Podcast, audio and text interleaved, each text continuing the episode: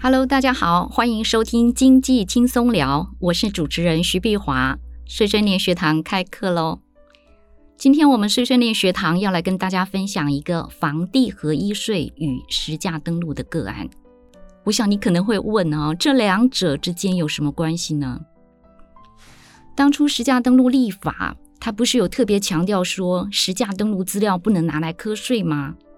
因为那时候大家担心实价登录后来会也变成实价课税，所以在立法的时候特别加上一个条款，税捐机关不可以直接把实价登录资料当成课税的证据。的确，是的，不能直接当证据，却可以当做参考资料哦。所以实价登录上的价格对查税来说是有用的。那已经有不少房地合一税的案件，因为实价登录，最终被补税罚款。今天要谈的个案，就是要翻新我们的认知。实务上，房地合一税的查税，还真的跟实价登录有关。今天现场欢迎《经济日报》的编辑韵如，跟我们一起学习税务知识。大家好，我是编辑韵如，又可以来当小学生啦。碧花今天要跟我们说什么故事嘞？今天的主角是刘先生。刘先生在一百零六年向建商买进鱼屋，那鱼屋就是呃这个房子已经盖好的。那当时建商折价一百万，契约上的成交价写一千一百万，另外开给一张一百万的折让单。刘先生实际交付的价格是一千万，在一百一十年一月，刘先生把房子卖了，申报一千一百万的买进价格，他就是按契约书上的价格申报啦。可是建商呢，建商实价登录的价格是一千万，跟刘先生申报的这个成本呢，差了一百万。那这一百万的差距呢，差的其实就是这个折让的价格。那这个是南区国税局的案子，因为差一百万呐、所以国税局就向建商函查。所谓函查呢，就是发公文去问建商。那函查了以后呢，就确定说刘先生没有把这个折让算进来，所以他成本是报高了一百万。那国税局就把这个买进成本调低为一千万啊，就把这个一百万的部分扣掉，那补他房地合一税二十万，罚款四万块。那刘先生是一千三百万啊，一千三百万卖出的，所以他是有赚啊。一百零六年买进，一百一十年一月卖出啊，所以呃还不到一百一十年七月嘛，所以适用的是房地合一一点零版。那持有期限超过两年，适用税率是百分之二十，少报一百万的所得补税是二十万。所以我们现在知道补税二十万怎么来的，那罚款四万块又是怎么来的嘞？官员有告诉我，他说他漏报一百万的折让价格，他应该裁处漏税额的零点五倍。那因为刘先生第一次被裁处房地合一税，第一次被处罚了哦，所以减半，第一次处罚减半，减为零点二五倍。那因为房地合一税是新税目啊，那时候讲说，哎，纳税人可能对这个税目都还不是很熟悉，所以这个税目比较特别，有第一次财罚减半的规定。如果第第二次还被罚了，那就不能减半了哦。另外还有一层啊，就是说，因为刘先生很快的就把本税给缴清了，那觉得态度良好，所以裁处再打八折。那二十万的零点五倍是五万块，再打八折就减为四万。那些很多人纳税人都已经知道说，哎，我缴清本税哦，可以减轻处罚，所以就是很快的会把这个本税先缴清。那什么申请复查啦、诉愿呐，那都是后面的事情啊，就是把本税先缴清。那刘先生也是很快把这个二十万的补税款缴清。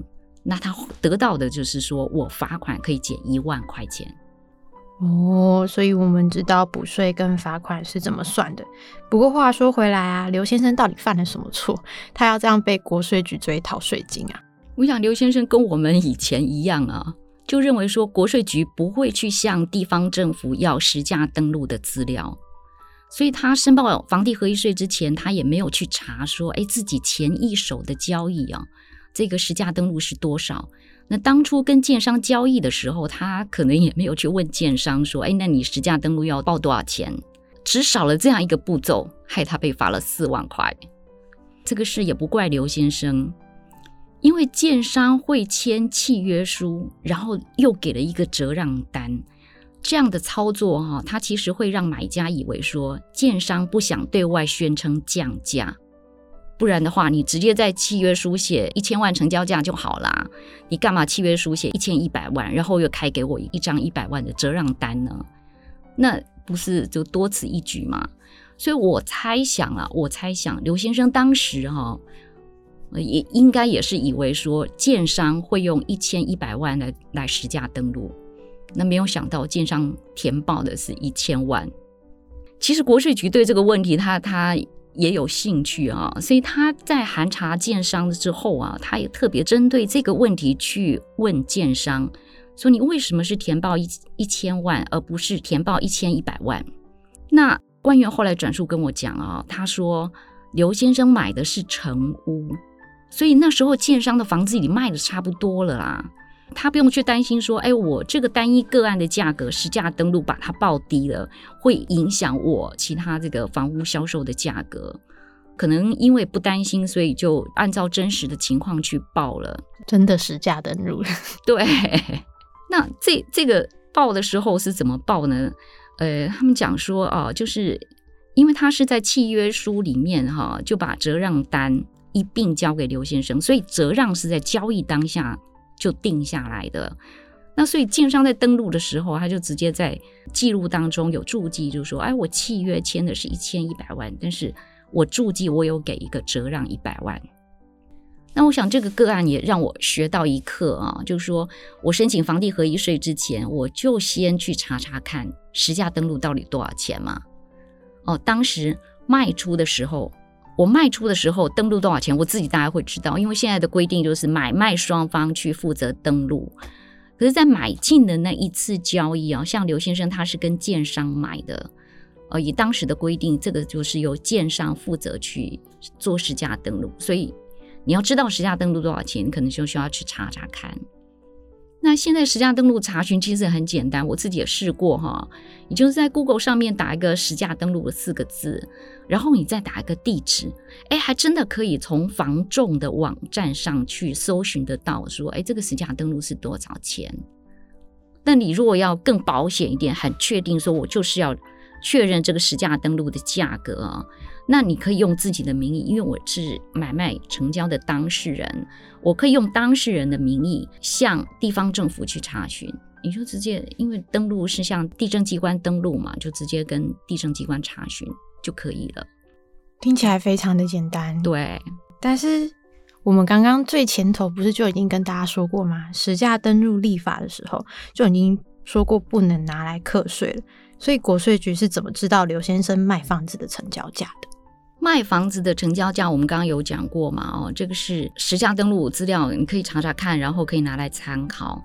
那他们现在去查，大部分都是函查，就是说，哎，我不会去问刘先生你你交易价格多少，因为你已经申报了嘛。我就问买刘先生那个房子的人，就他的买家，那就函查买家，买家就会告诉他我这个成交价格是多少。那他们可以再跟那个实价登录的资料对一对，大概就可以对得出来了。那前面讲到说，哎，其实他这个案子主要的还是讲到他这个买进价格的时候，因为他是呃把这个买进价买进成本高报了嘛。那这个如果是从建商买的，那就更简单，你就直接去函查建商就好了。比如函查，我们刚刚讲过嘛，我就是发公文，然后你就告诉我说你这个价格是多少。所以建商答复很清楚啊，他就说我这个契约价签的是一千一百万，但是我有给一百万的折让，那实际的成本价格是一千万。了解，所以其实大家在买卖房子之前，真的还是要先去查查实价登录的价格到底是多少，才不会害自己又被多缴了一个罚款。对呀、避免刘先生这个钱的教训呢、所以申报房地合一税之前，我们还是动动手指，先查一下实价登录的资料。好，那再跟听众朋友说一下，《经济日报》已经推出数位订阅服务，那里面有非常多的税务知识相关文章，欢迎听众朋友有兴趣可以订阅阅读哦，支持《经济日报》。今天节目就到这儿，我们下次再见，拜拜，再见。